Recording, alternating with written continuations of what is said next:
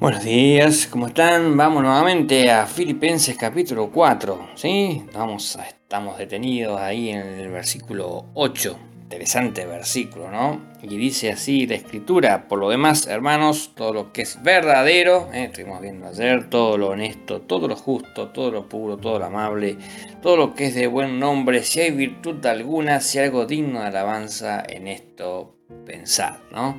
La verdad que el apóstol Pablo quiere realmente que eh, todas estas cualidades puedan estar en nosotros, ¿no? que en realidad tendrían que estar como hijos de Dios.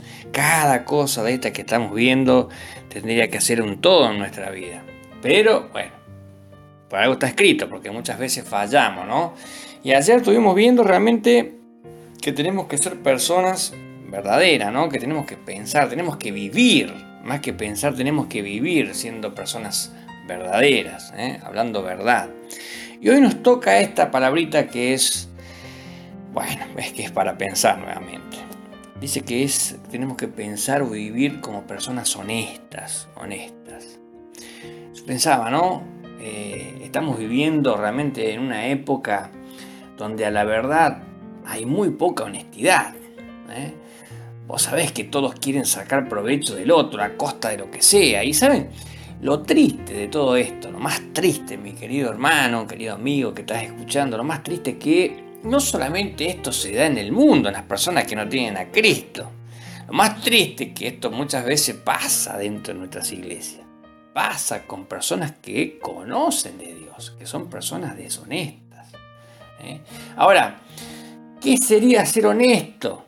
Bueno, anótalo ahí en tu corazón, o si estás escribiendo, está tomando apunte. Bueno, ¿qué es, ¿qué es ser una persona honesta? Una persona honesta es hacer todo con respeto hacia los demás, mi querido hermano. No buscando engañar, no queriendo sacar provecho. Eso es una persona honesta. Y la verdad que es para pensar, ¿eh? Si estamos realmente respetando a todos, ¿eh?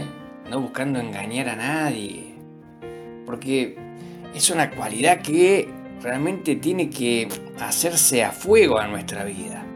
¿Mm? Mira, Dios a las personas deshonestas o engañadoras las deja de lado, hermano. Y a veces, escucha bien, muchas veces con consecuencias trágicas. ¿Por qué? Porque Dios no puede ser burlado o no puede ser engañado, vos lo sabés, eso dice la Escritura.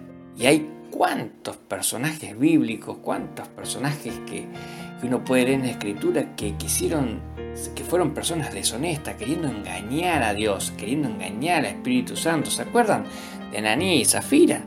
Una historia que es muy conocida. Personas realmente que fueron deshonestas con Dios. ¿Qué necesidad tenían de mentirle a Dios? Ninguna. Se comportaron realmente como personas deshonestas, ¿eh? buscando su propio bien, pensando en ellos. En vez realmente de ser realmente confiables y decirle la verdad, no queriendo engañar al Espíritu Santo, no, hicieron todo lo contrario, se convirtieron en personas deshonestas y ¿qué pasó? Bueno, lamentablemente las consecuencias que se fueron fueron trágicas. Los dos murieron.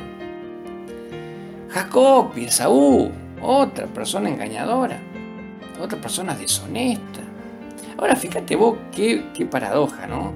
Siempre, escucha bien esto, siempre a la deshonestidad lo acompaña una mentira. Que ayer estuvimos hablando sobre la mentira, pero siempre a la persona deshonesta por lo general lo acompaña una mentira, porque la persona deshonesta es una persona que realmente va a ser muy difícil que pueda hablar verdad, como estuvimos viendo ayer. ¿eh? Eh, la persona deshonesta se empapa con la mentira. Entonces, hay que tener especial cuidado también con esta virtud, ¿no? De ser personas honestas. La persona honesta es una persona que realmente es una persona transparente, una persona confiable. Escuchá, ahí en Primera de Timoteo, capítulo 3, versículo 8, ¿no es cierto? Bueno, es una virtud realmente que Dios le pide, ¿no es cierto?, a los diáconos o a las personas que están en liderazgo. ¿Se acuerdan? Los diáconos dice Estoy leyendo 1 Timoteo capítulo 3, versículo 8. Los diáconos, asimismo, deben ser honestos, sin doblez. ¿Eh? ¿Qué significa esto? Bueno, lo que te dije, una persona transparente, una persona confiable realmente. Mirá, yo pensaba, ¿no? Si en tu vida o en mi vida eh, o en cualquier vida no hay honestidad, ¿sabe lo que va a pasar? Bueno, algo muy simple.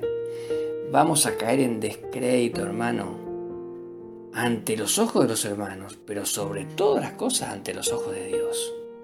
Una vida deshonesta hace que, que realmente los demás vean en vos una persona, en una persona que no van a poder confiar. Entonces, si no hay honestidad en nuestra vida, si no somos de palabra realmente, si no somos personas transparentes, eh, personas que respetamos, que no buscamos engañar, bueno, vamos a caer en descrédito. Debo repetir, no solamente en descrédito ante los ojos de, de un hermano, sino ante los ojos de Dios. Y eso es un grave problema. Pablo decía que no tenemos que buscar nuestro propio bien, sino el de los demás. ¿eh? La persona honesta piensa en los demás. ¿eh? Piensa en los demás, trata que los demás estén bien también. Realmente mostrar honestidad, ¿no es cierto?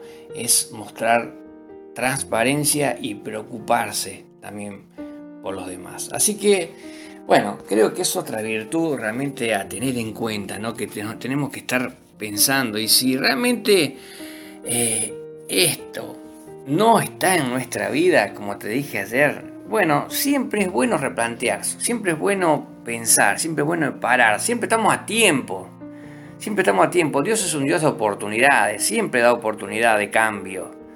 Entonces creo que es una mañana linda como para parar un ratito y pensar.